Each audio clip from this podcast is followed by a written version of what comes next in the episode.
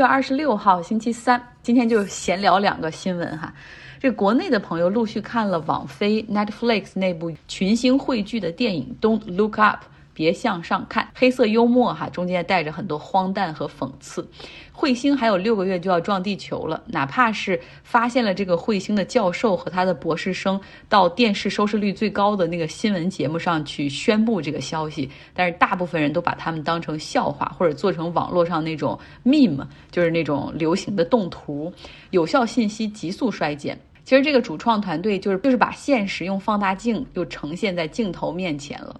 事实是什么？好像不重要哈。段子手的评论，或者是二次传播、二次创作，才是大家喜欢看的。比如对待气候变化、对待疫情防控，很多人就是这个态度。比如美国白宫的防疫顾问福奇，每天都在被各种保守派的媒体、议员攻击，甚至共和党的参议员 r a n Paul，他在自己的网站上就有一个筹款，希望我来干掉福奇嘛？那就捐钱吧。啊，争取把他给解雇，怎么怎么样？那那些保守派的媒体的煽动之下，更有一些极端的右翼威胁要杀福奇全家，美国政府都还要派人去保护他们的安全。电影很荒诞吗？看看是美国的一些现实哈，就更加荒诞可笑，同时也会觉得挺可怕的哈。那些人居然会这么想。这一周如果有时间再给大家讲一篇文章，就是现在美国它这种 ideology，现在这种意识形态上的战争，很快可能就会变成线下，因为有一些。保守派的那种自媒体，尤其是，然后他们是无底线的去进行煽动，哈，要要求囤枪，又这个那个，还有一些人要求发起行动，啊，那是很可怕的。所以不只是可笑，而且是可怕。那说回到电影本身，哈，这个电影《Don't Look Up》。因为涉及天文学，他的主创团队还聘请了亚利桑那州大学天文系的教授，叫 Amy Mazer 担任顾问。他还有一个职务，就是 NASA 美国航空宇航局近地广义空间物体的一个叫 Survey Explorer 机构的主任。不知道该如何翻译。那电影的导演 Mike，他希望这个电影传达的是要相信科学，支持科学，所以他在剧本中的一些天文信息也希望能够做到准确。比如说哈，这颗即将撞击地球的彗星究竟该有多大？他的剧本里一开始是写到说有三十二公里的直径这样一颗彗星。然后这个 Amy Mazer 教授就说了，不行，这个太大了。如果是这么大的话，人们在地球上肉眼就可以看到了。最后他们决定用这个九公里的一个直径，这是小到人们肉眼无法在近期内看到的，但是从影响力来说又大到足以毁灭地球。哇，一个九公里长的直径长的彗星就可以毁灭地球啊，听起来好恐怖。那还有一个咨询，就是如果说有人哈或者学术界通过观测发现了未知的彗星或者小行星向地球方向驶来，那究竟该如何报告？？Amy Mazer 教授他说了，那先要联系总部在波士顿的 IAU 国际天文联合会，由他们做一个初步核实之后，再联系位于加州理工 Caltech 的喷气推进实验室，这也是 NASA 的一个分支机构。那这个实验室又来负责去。计算轨道和影响力。如果说真的这个结果不佳的话，他们会报告给 NASA 的行星防御办公室来进行策略的制定，比如说是怎么炸它呀，或者是怎么样去弄一下。那看完这个电影，可能有些人会担心说，会不会真的就是有那种不明的小行星会忽然之间在大家都没有发觉的情况下朝着地球撞来，然后世界其实还没有发现，已经来当发现的时候已经来不及做出。应对了，Amy Mazer 教授说了啊，基本上不存在这个可能，因为真的有很多的科学家在进行太空观测哈，所以大家不用担心。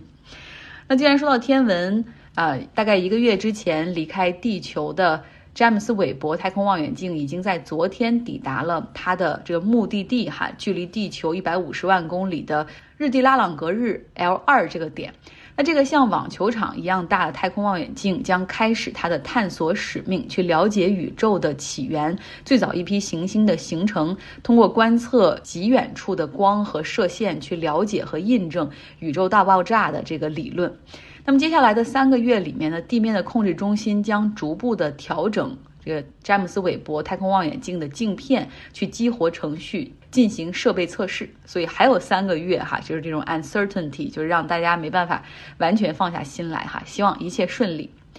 OK，说一个我以前在电台的时候做过创业节目哈，所以现在有时候时不时的还会关注一下。我最近看到一些朋友，就身边的朋友戴着一些戒指，有银色的，有黑色的，都是那种很粗很大，看起来是那种钛合金质量的。然后有的人戴在食指上，有的人戴在中指上。这这并不是为了美观哈，而是那种属于可穿戴的健康设备的一种，叫做 Aura Ring 智能戒指。尤其是你知道，这个湾区这边很多码农，他们都是极客，收入又很高。看到这种新鲜的东西之后，特别愿意尝试。这个最便宜的这个戒指是两百九十九美元。他们有的时候自己会做一些评测呀，然后不太介意有了智能手表之后再多一个戒指。我想起来了，就是看这个新闻的时候，我就想起来我在我家里哈还有几个没用过的躺着的智能手环。确实，在苹果出了手表之后，可穿戴设备这个赛道上好像就没什么可以跟它竞争的了哈。当然，华为现在也有自己的手表，但是没想到这个戒指就会火。它的功能其实也没什么特殊之处，就是测体温、血氧。运动的情况、睡眠质量，然后有和手机连接的一个 App，呃，有数据反馈，然后甚至有时候还可以提醒一下你该活动啦，你该去厕所啦，呃，很重要。很多人选择它的一个原因就是它可以在夜间啊，然后去监测睡眠质量、熟睡啊、什么眼动啊这些。其实华为手机好像也有这个功能。然后还有就是在夜间会监测你用手机和其他电子设备的屏幕时间，它叫蓝光时间。啊，他在美国现在挺火的，我觉得完全是名人效应。像这个哈里和梅根就戴着这个戒指，NBA 的球队里面很多球员也戴着这个戒指，哈，方便他们搜集一些数据。那这些其实都得益于他之前的这个 CEO，一个印度裔美国人，他叫 Harpreet Lai。啊，他自己就戴着两个戒指哈。他加入这个团队的故事也挺有意思的。其实这个 Aura Ring 成立于二零一三年，它的创始的地是芬兰，最早的三个联合创始人都是芬兰人，然后他们是工程师、设计师，还有这种大数据科学家的背景。然后当时他们在这个芬兰融钱的时候，大部分的投资人都拒绝了他们，理由就是说，这个市场已经是红海了，而且苹果都有了手表，你们做个戒指谁会买？呃，后来惨到只能去众筹平台上去筹钱生产产品啊，维持公司的运营。那当时呢，Hyper Rye 他还在华尔街对冲基金工作，然后就是睡不好觉，会在网上。一些论坛里面去看一些产品的测评，然后去买来监控自己的睡眠。所以他很早就发现了这个 Aura Ring，而且很喜欢它。有一天，他和女友在超市里买东西，哈，在曼哈顿的一个 Whole Food 里面，然后看到有一个人穿的 Aura Ring 的 T 恤，然后就过去聊天，说：“哎，我也很喜欢这个产品。”结果呢，这个穿这个 T 恤的人就是 Aura Ring 的联合创始人，他们从芬兰飞到纽约来参加一个论坛。Hubbard Lie 就表示说，他对这个。项目很感兴趣，愿意投资，而且愿意去帮助这个 Aura Rain 的团队在美国去融资。那二零一八年的时候，这个公司就聘请他当上了 Aura Rain 的 CEO。然后呢，原来的 CEO 退居成为 COO 哈，然后的确他的加入让公司进入了发展的快车道。比如说他很善于在社交媒体上营销，然后找卡戴珊带，然后那个格温尼斯帕尔特洛戴。呃，疫情期间呢，还跟这个科研机构去合作哈，赠送 UCSF 大学医学院医护人员三千个戒指，然后让他们去监控这个血氧的情况，有更多的可供研究的疫情的数据。那 NBA 高管看到了这个新闻之后，马上就联系这个 Aura Ring，找他们去采购了两千多个戒指，哈，也让这个球员和工作人员在季后赛的阶段戴上了。那后来就。成为了一个热潮，包括像 HBO 的那个很受欢迎的剧《Succession》继承之战里面，这个媒体大亨的大儿子 Kendall Ray，他就带着这个 Aura Ring，而且，哎呀，那个很给了很多特写哈，他经常喜欢把这个十指相扣，然后放在鼻子下面在思考，然后那个 Aura Ring 的出镜率就很高，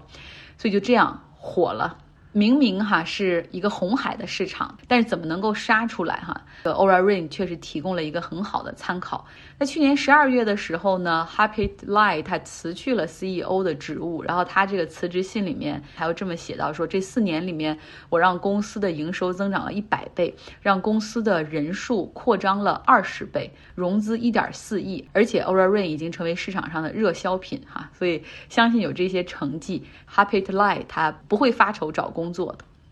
OK，最后来说两条新闻。美国股市继续下跌哈，今天纳斯达克是跌的最多，跌幅超过百分之二，就不知道这个下跌什么时候是个头，因为其实真的是一个很好的可以去抄底买入一些好公司的这个区间，像微软，它今天公布了财报，我天呐，真是好的一塌糊涂，营收和利润双双增长百分之二十，远超过市场的预期。其实微软真的是不错，像我们公司，哪怕在疫情之前也非常依赖微软的云服务，每一年都在新增这个云的这个容量哈。微软除了云服务之外，它还有邮件服务啊、远程的会议软件，还有那些办公软件哈。所以我觉得，就且不看他们在游戏方面的那些收入，单看它这个企业级的用户这边未来的收入也一定会很好哈。